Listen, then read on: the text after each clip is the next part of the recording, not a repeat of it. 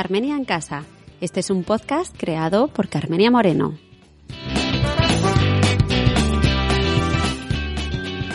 Bienvenidos un día más a mi casa, yo soy Carmenia y hoy os traigo a Dani Maverick del podcast En Clave de Soundtrack.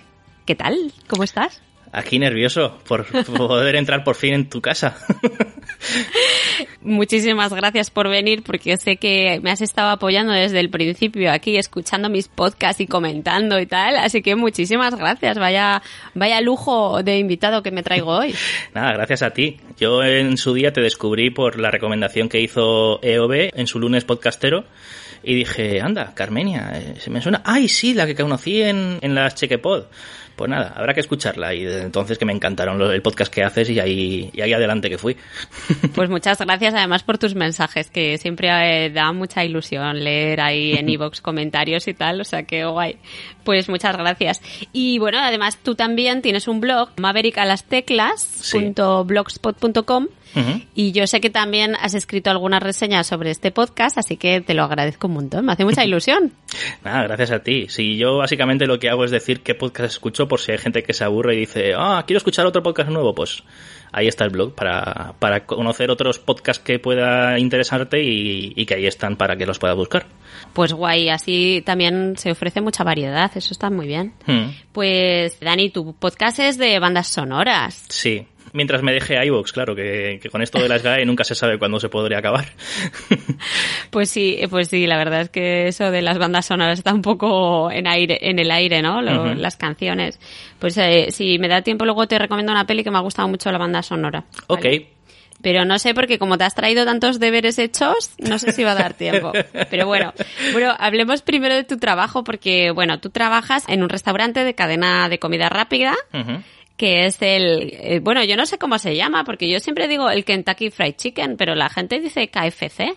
¿Cómo se llama realmente? Pues, a ver, hay gente que lo llama el KFC, hay gente que el Kentucky o el Kentucky Fried Chicken, y bueno, y se lo, se lo dices a una inglesa, eh, como me pasó en su día, que le decía el nombre, le decía tal, y cuando le dije el nombre completo me dice, oh, KFC.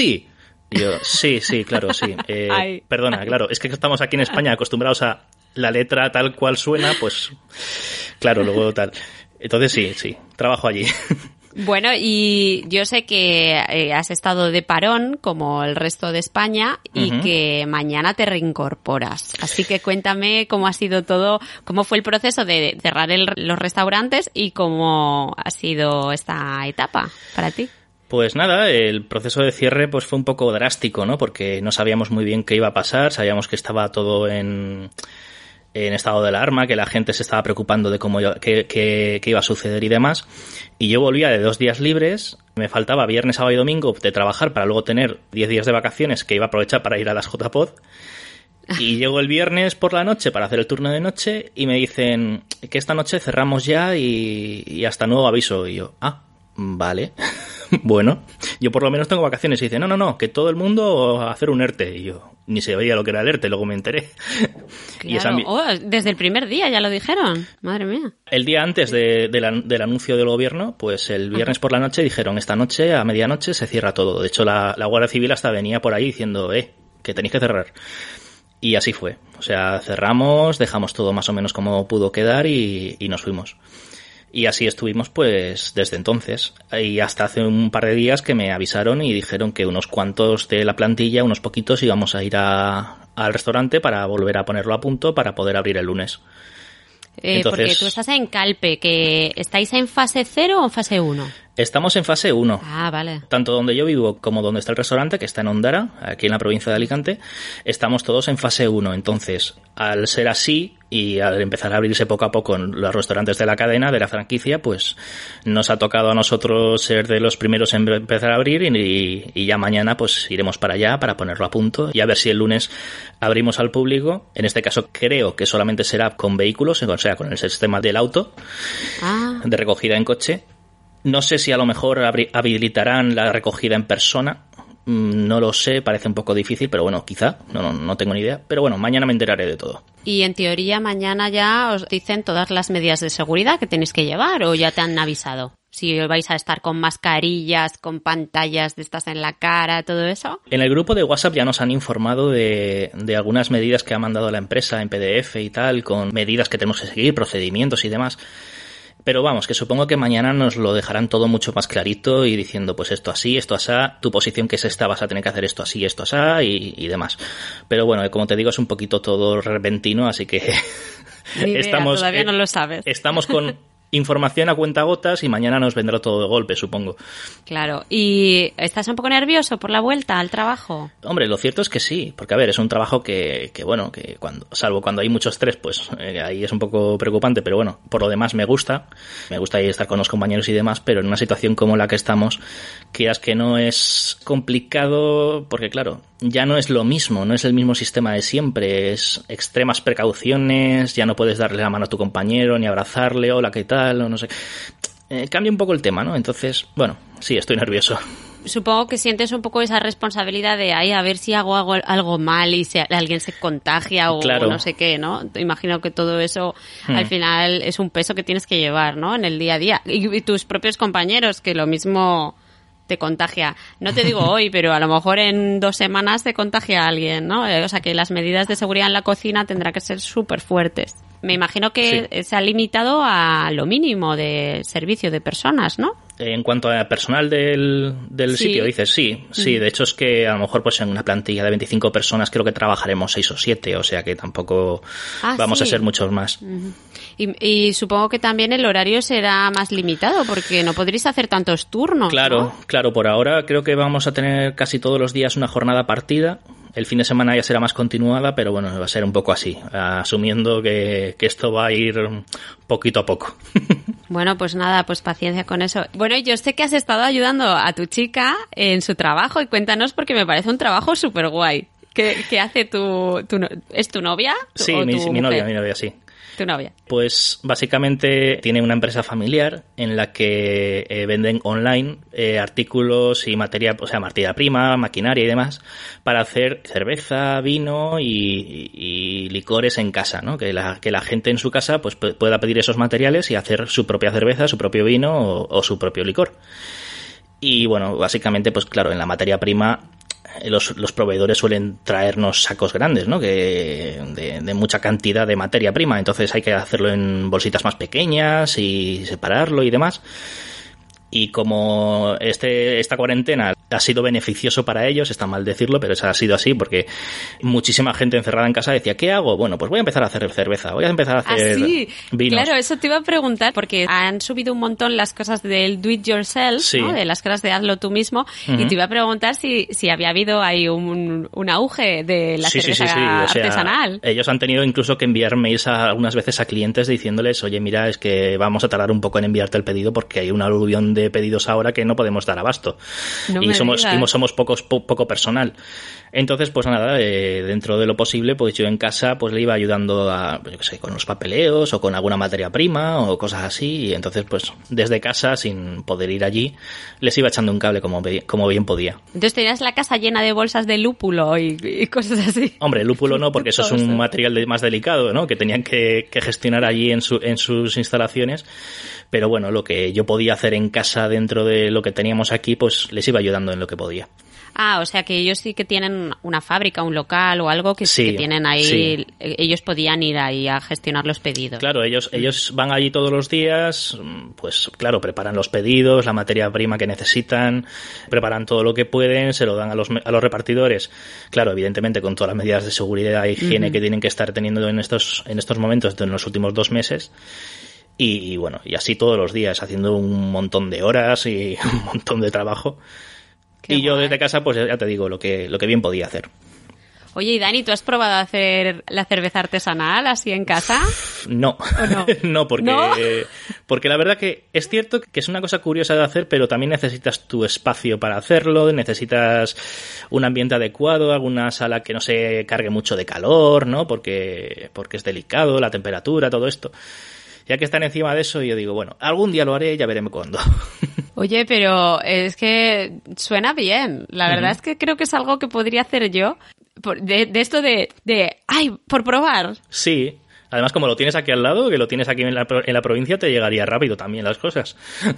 Pues mira, ¿y vino también? ¿Has dicho que también se puede Sí. hacer vino casero? Empezaron suministrando solo cosas de cerveza, porque mi suegro es un apasionado de la cerveza, como buen alemán que es, y luego decidieron empezar a ampliar poco a poco su oferta. Ahora ya, ya llevan mucho tiempo con el vino, suministrando productos para vino, y empezaron hace poquito con licores también. Ah, se puede hacer licores también en casa, qué guay. Y bueno, Oye, y pues al final en casa del herrero cuchara de palo, porque al final tú no lo haces.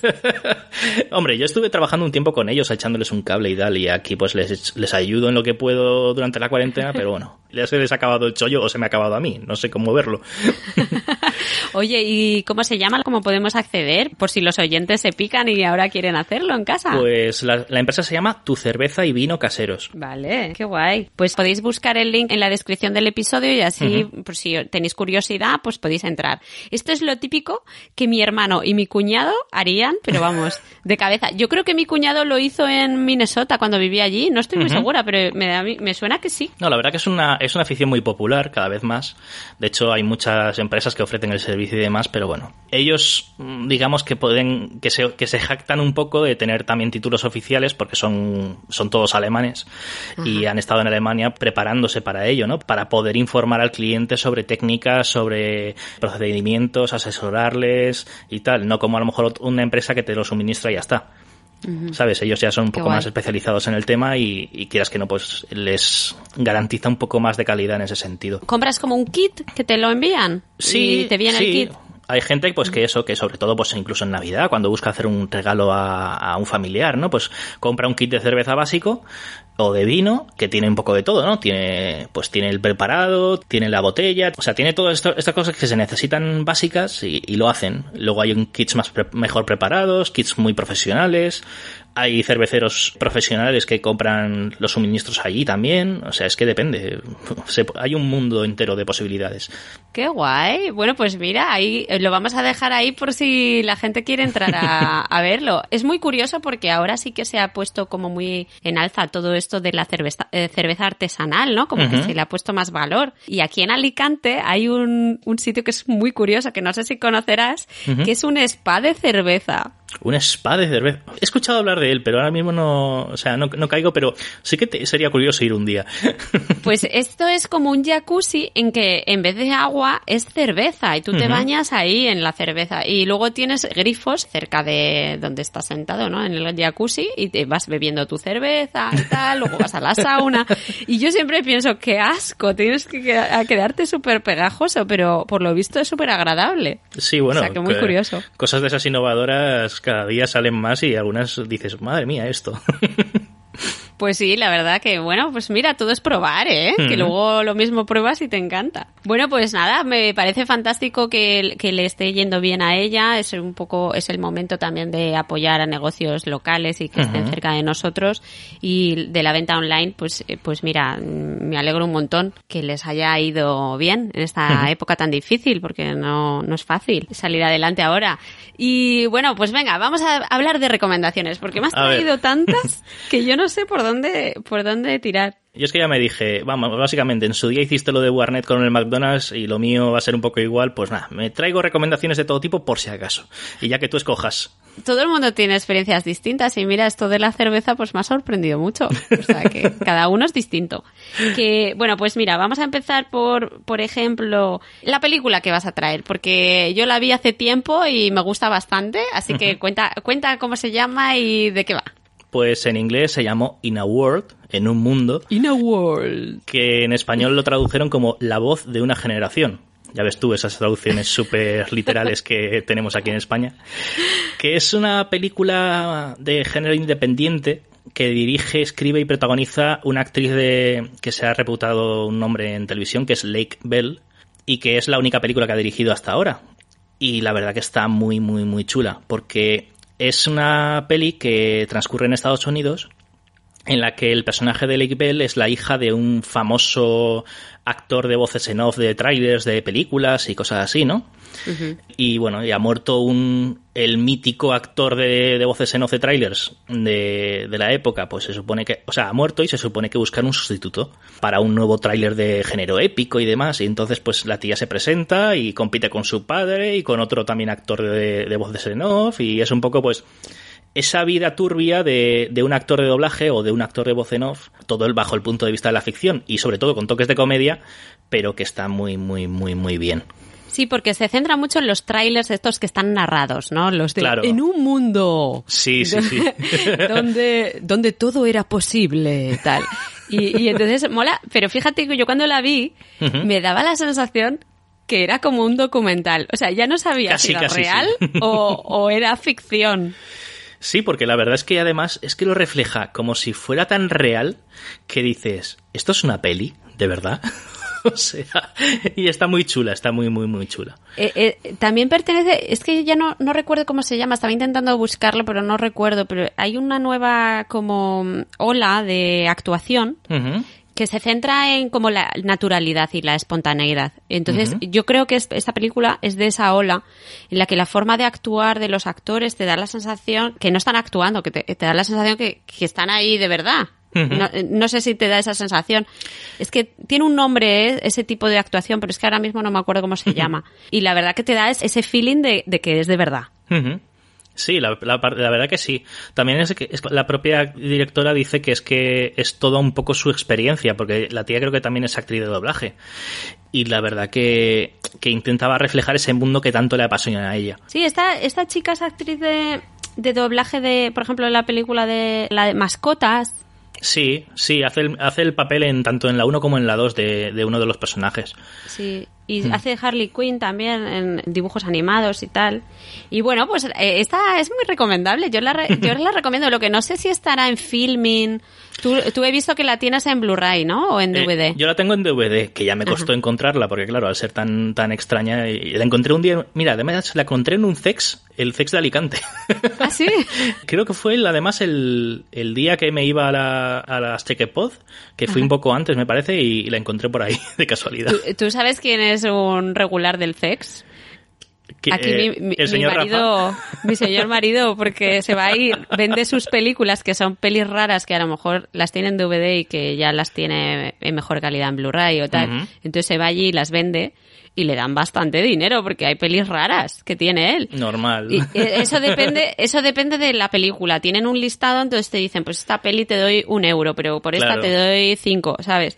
Y, y entonces lo que hace es eh, va acumulando el dinero que le van dando Mm. y, y luego compra cosas ahí, eh, ahí con el, eh, el crédito de tienda, pero se ha comprado un Mac con eso. Joder. O sea que te digo que acumula. Sí que encuentra también tesoritos de esos que están ahí descatalogados y tal y se los encuentra en el sexo. O sea que es un buen sitio para ir. Sí, y además que hay veces que ni siquiera los del CEX a veces saben lo que tienen, porque dices, madre mía, esto... Uh, ¿cómo está? Sí. Muy bien, pues muy buena recomendación. Pues mira, yo te traigo otra película que te quiero recomendar porque como tu podcast eh, habla de bandas sonoras, este, esta me ha gustado. Es una peli que está en filming, que podéis Sí. ver, que se llama Pride. Pride. Y esta habla de una historia real en los años 80, en el año 84-85, d- cuando, cuando estaba Margaret Thatcher, hubo una, una huelga de mineros muy, muy grande que fue, que duró casi más de un año, creo.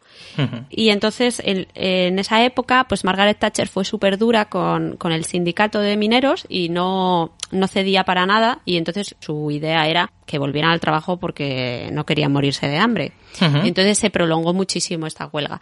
¿Qué pasa? En ese momento, en el año 84, piensa que es el momento de punk, de movimientos de estos muy, muy reivindicativos de, de los jóvenes y surge un movimiento en, en Londres de gays y lesbianas que quieren unirse a esa lucha para ayudar a los mineros.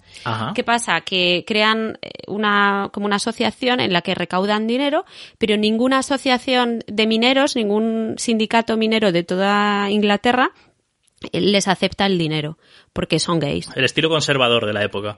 Exactamente. Y entonces, además hay que pensar el contexto que es cuando empiezan los primeros casos de SIDA en, en, Inglaterra y tal. Y entonces, pues como que estaba muy mal visto, muy conservadores desde el punto de vista católico y tal. Entonces, ¿qué pasa? Que encuentran un pequeño pueblo en Gales donde los mineros sí les aceptan el dinero. Entonces van allí y empiezan a, a crearse pues una serie de contactos entre ellos en, los que los mineros en sí no aceptan el dinero que viene de los homosexuales, pero un pequeño grupo de la Asociación de Mineros sí lo acepta, ¿no? Porque dice, bueno, al menos es alguien que nos está ayudando. Entonces, como poco a poco los dos grupos se van fusionando y van creándose una buena amistad y van al final apoyándose los unos a los otros, ¿no? Y es una historia real y la verdad es que es muy interesante porque al final la aprobación de los derechos de igualdad de los gays en Inglaterra se aprobó al año siguiente gracias al sindicato de los mineros que votaron a favor de, ello en el, en el Parlamento. Vaya, curioso. Y, y, es muy curioso. Entonces, ¿por qué te recomiendo esta peli? Porque aparte de la historia, bueno, eh, tiene un poco ese tono como de Billy Elliot, un poquito así, de Full Monty, recuerda un poco a Full Monty. sí, sí, pues, pues tiene clasicazos del, del rock y del glam y de, de, toda esta época punk. De, la época británica de entonces. Exactamente, pues tienes eh, pues canciones de Queen, de Culture Club, de Pet Shop Boys, de Phil Collins, de The Smiths, de Frankie Goes to Hollywood. O sea que, que la banda sonora es bastante variada y, y, es disfrutable, ¿vale? Pues nada, te recomiendo esa peli porque la vi ayer y me gustó mucho. ¿De qué año es? Es de, no sé si es del año 2016, creo. Ah, o sea, bastante reciente, sí. Sí, sí, es bastante reciente. Sale el, el, protagonista, o sea, uno de los protagonistas es el chico que ha salido este año en la película 1912. 1912, 1914. 1917. 17. sí. Mira cómo estoy yo con la eh, guerra. ¿Cuál? ¿El que, el que hacía de Spider-Man? No, yo creo que es el otro. El que es más rubito. Vale, bueno, buscaré la película y. Es de, es de 2014, búscatela, 2014, está en, en, Filming, la puedes ver. Vale, le echaré un vistazo, sobre todo por esa banda sonora que dices que está tan, buen, tan bien. Rafa estaba cantándose todos los temazos, ¿eh? Y si llega la banda sonora al programa, te espero como colaboración, ¿eh?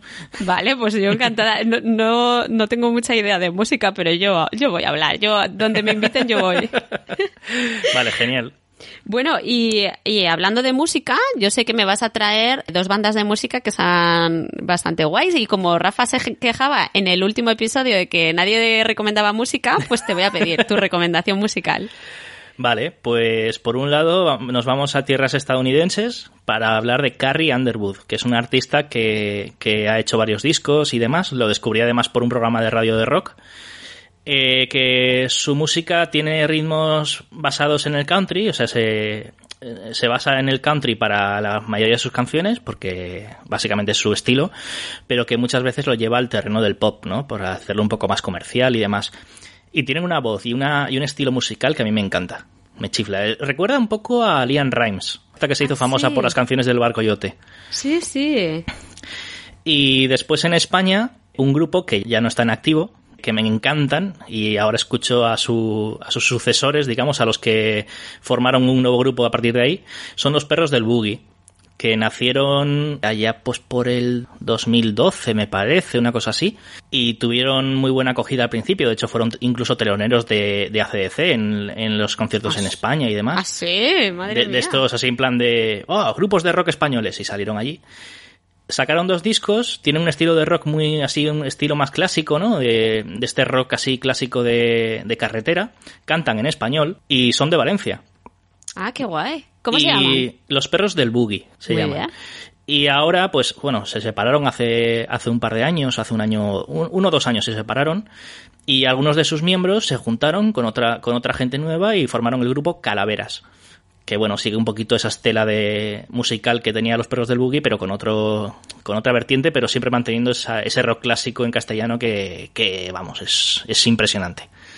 Hay unos, ay, ay, a ver cómo se llaman, ya no me acuerdo. Hay unos que son del País Vasco que tienen también ese rollo de rock clásico y un poco country, que Rafa los escucha un montón y es muy sorprendente que sean de, de España, ¿sabes? Que a veces te sorprenden estos grupos, ¿no? Es que claro, cuando dice, hablas de rock en España, dices, o es Sabina en sus épocas mozas, o, o, piensas en extremo duro o tal, o sea, en plan un poco más heavy, o si no, demasiado comercial a lo Fito y Fitipaldis, o el canto del loco. Y no, es que hay muchos así un poco más escondidos que realmente son muy buenos. Pero bueno, hay, en España somos como somos, y, y además ahora mucho más con el tema Rosalía y tal, o sea, es que claro, va por tendencias y a lo mejor pues el rock, quieras que no, hay veces que tiene más tirón, menos tirón y ahora pues no sé la época, pero están ahí. O sea, la gente que el buen rock está ahí. Hay que saber dónde están y ya está. Yo soy más de rock que de reggaetón y de todas estas cosas, que no las sí. entiendo para nada. Pero bueno, yo he hecho una lista en Spotify para mis uh -huh. estudiantes de español, en el que pongo pues pelis de, eh, digo pelis, eh, en el que pongo canciones así como de, de rock y pop clásicos clásicos de los 80, de los 90 y tal. Uh -huh. Y no sabía nada de este grupo, así que le voy a echar un ojo a ver si le puedo colar alguna de esas canciones para que también conozcan un poquito esto. Uh -huh. Yo sé que el que si no recuerdo mal, el segundo disco por lo menos está en Spotify.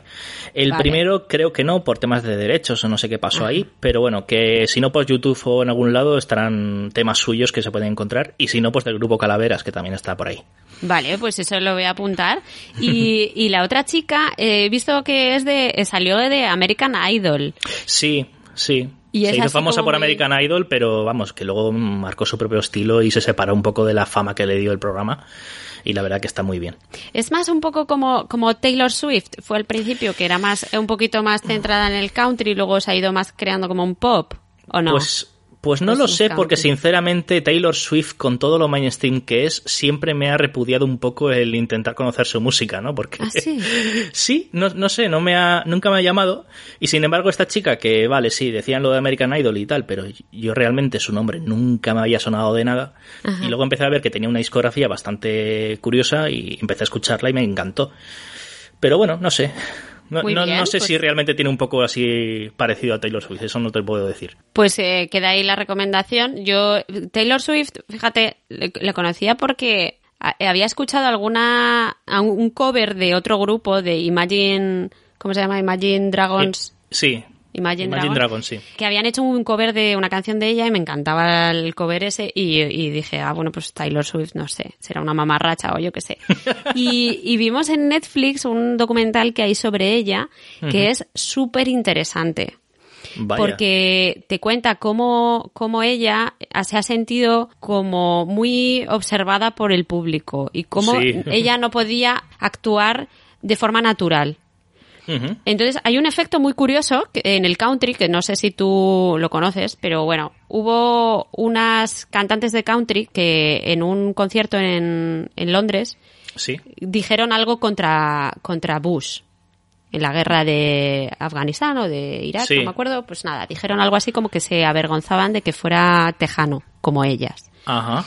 ¿Qué pasó? Que hubo una reacción de todos los tejanos que se, que se pusieron en contra de ellas, hicieron una campaña anti ese grupo, es que no me acuerdo cómo se llamaba. Sí, sí. Y entonces eh, las bloquearon completamente y les hundieron la carrera musical y fueron totalmente repudiadas en todo el nivel, eh, a todo el country en, en Estados Unidos las repudió. Vaya. Entonces, ¿qué pasa? Que eso ha afectado a el resto de cantantes country, por ejemplo, Dolly Parton o, uh -huh. o Taylor Swift, en los que no podían mojarse en ningún aspecto de la política por miedo a perder sus, sus seguidores y, y que las hicieran ese bloqueo tan gordo. Entonces, muy interesante el documental porque se ve la pelea interna que tiene Taylor Swift en que no puede aceptar que se vayan a tomar unas medidas muy racistas en, uh -huh. en la política de su pueblo, es que ya no sé si es de, de Nashville, creo que es de Tennessee ella.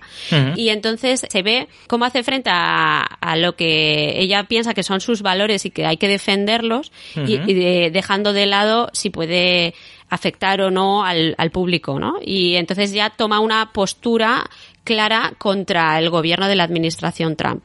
Y es Vaya. como revolucionario en, en, el contexto del country.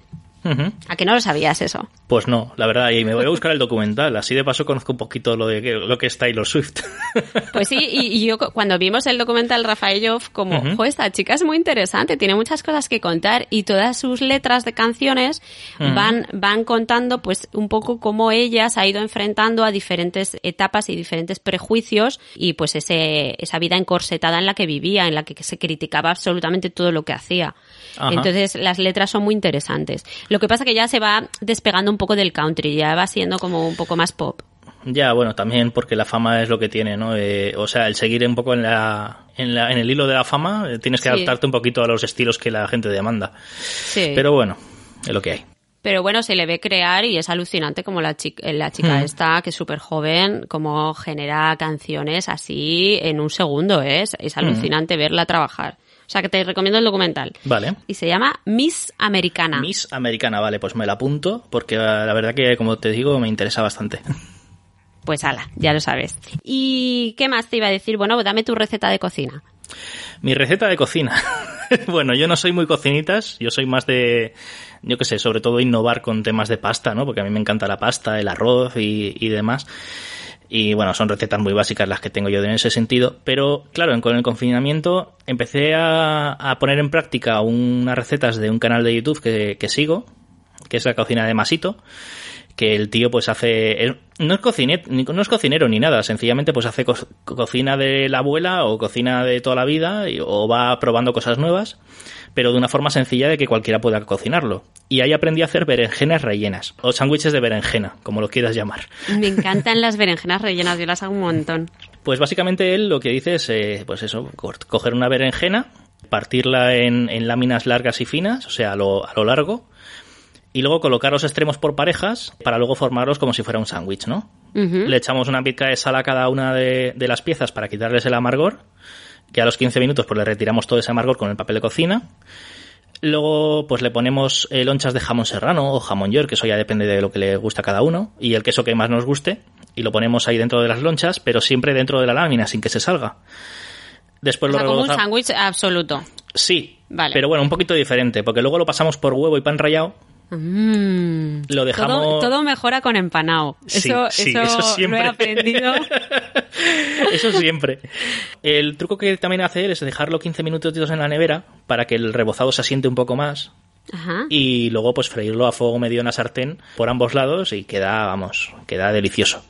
Qué rico. Es muy fácil, muy, o sea, tardas un ratito porque tienes que tienes que esperar a quitarle el amargor del- de la berenjena, luego a, a que se asiente el rebozado en la nevera y luego freírlo, pero vamos, está muy bien. ¿Le pones dentro queso y un poco de tomate también o no? Solamente el jamón. Yo por ahora he probado, porque claro, estoy probando diferentes recetas suyas, pues por ahora este lo he hecho solamente una vez o dos. Y por ahora he probado a hacerlo con diferentes tipos de queso. Y la primera vez lo hice con jamón serrano, luego lo hice con jamón york, que me gustó más.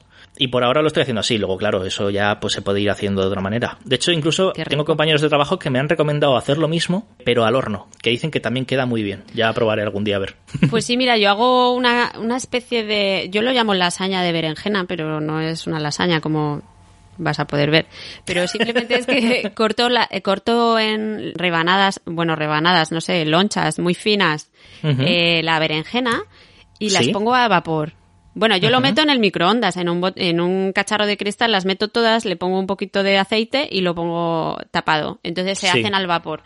Entonces luego las pongo en una fuente de horno y pongo una base de berenjena, después le pongo tomate frito, orégano, eh, sal también, y queso rallado. Y vuelves a poner otra, otra capa. Y vas poniendo así capas hasta arriba del todo, que so- solo pones el tomate y, y queso rallado. Y lo pones a gratinar.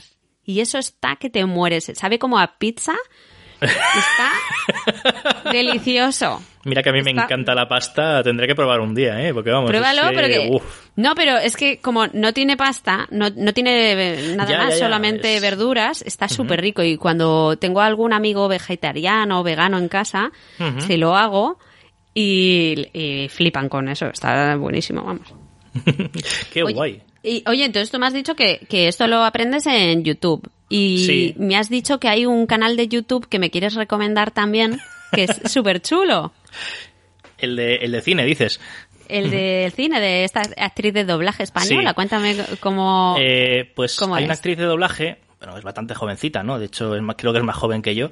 Que además yo la conocí tanto por un podcast llamado Cronocine, que es colaboradora, como por otro canal de YouTube de, de H, que es un actor de doblaje que se ha hecho famoso en YouTube. Y esta chica, que se llama Clara Schwartz, bueno, o se hace llamar Clara Schwartz, que es actriz de doblaje, ha doblado a Cleo Gretz Moretz, ha doblado personajes de animación y demás, pues tiene su canal que se llama Scarliu Harsak, Lo pondremos en las sí, notas. bueno, lo, lo pondremos en las notas, sí.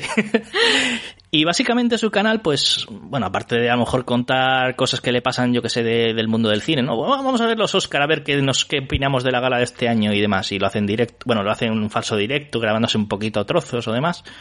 Luego hace vídeos bastante curiosos. Uno de los últimos que ha hecho es analizar la película de Bichos, la de Disney, pero hablando de todos eh, los puntos de luz que tiene, o sea, todo, todo- todos esos cambios de luz, de contraste de la luz y la oscuridad y cómo afecta eso a los personajes, a la visión del, del niño o del, adulto que lo está viendo y cómo le afecta a, yo qué sé, a pensar a, del, de un malo de un bueno de una forma u otra. Cómo es tan, tan cuidado y cómo lo ha cuidado tanto lo- la, la gente que ha hecho la película y bueno, y, por- y porque le encanta hablar de eso. Pero Qué vamos, que, que te habla de eso como que te habla de, de por qué el director de Baby Driver es tan bueno. o, o yo qué sé, de lo que le viene a la mente. Es que tiene, tiene vídeos muy, muy interesantes, la verdad. Bueno, pues genial, vamos a ponerlo por si la gente quiere echarle un ojo. Sabes que yo no soy nada youtuber, o sea, es que no veo nada a YouTube. Lo uso como una herramienta puntual Sí. de, no sé, busco, no sé qué te puedo decir, cómo desatascar eh, Sí, lo- lo- el lavabo. Y, y, y para eso uso YouTube, pero sé que hay un montón de gente que lo utiliza como herramienta de eh, Claro. audiovisual, de contenido, que, que siguen un montón a youtubers. Pues mira, esta es una chica interesante para seguir. Pues a lo mejor sí que voy a ver algún vídeo que no sea Vale, de genial. forma puntual solo. Pues muchísimas gracias, Dani, por venir a mi casa hoy, que además ha sido un poco retomar el podcast después de una semana de parón. Así que muchas gracias. Nada, gracias a ti. Bajo mi punto de vista, decirte que este podcast es muy bueno. O sea, yo, yo que tú, si pudieras, no lo dejaría para, si se acaba la cuarentena, que lo dejes, sino que, que sigas con él, aunque sea de vez en cuando y demás, porque la verdad que está muy bien acercarse de ese punto tanto a los podcasters en sí como a, yo que sé, recomendaciones de todo tipo y sobre todo las recetas. Que me hicisteis la vida más fácil de- ¿Sí? el, el- el día que os escuché a ti ya. Francis Arrabal Ah, vale.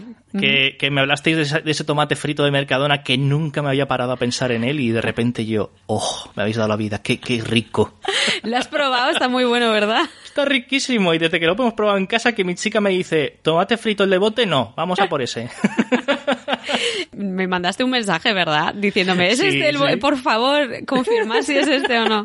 Es que yo no sé por qué, qué me pasa en Twitter, pero no veo las, las menciones. No sé por qué, no, no me salen. Y veo los mensajes ahí una semana después o dos semanas después. Y ya vi tu mensaje y yo, sí, sí, es ese. Pero sí, joder, no, eh, sí, mi intención es seguir, ¿eh? Lo que pasa que es que eh, llevaba un ritmo muy, muy acelerado y justo he tenido que volver al trabajo y, y estoy poco a poco retomando la actividad laboral, lo que Sí. pasa que es todo online. Y, y claro, cambia, ha cambiado muchísimo porque he tenido que adaptarme mogollón a, a planificar clases online, que no tengo mis materiales aquí, que he Hmm. tenido que planificar mucho, buscar materiales, eh, vídeos, tal. Y al final, pues he necesitado, al menos esta semana, de pausa para poner en claro cómo plantear mis clases online, que tampoco era parecía fácil, pero me está mareando y todo, ¿eh? La plataforma está Zoom. Mira, acabo con unos mareos que yo no sé si es cómo, cómo funciona el vídeo de esa plataforma o si es de tanto minimizar, maximizar, entrar, salir, eh, ahora zoom en no sé qué, que acabo mareadísima que me tengo que tumbar, te lo juro. Madre mía. Así Ay, ay, que, bueno, que voy a retomar esto y que muchísimas gracias por venir y que te cuides. Vale, gracias a ti, cuidaos mucho tú y Rafa y a ver si esto pasa pronto y nos podemos ver por ahí por Alicante y abrazarnos de nuevo. Pues sí, es verdad. Un besito y Otro pa' ti. hacer cerveza. Sí. Este es un podcast con licencia Creative Commons y la canción utilizada es de Quincas Moreira.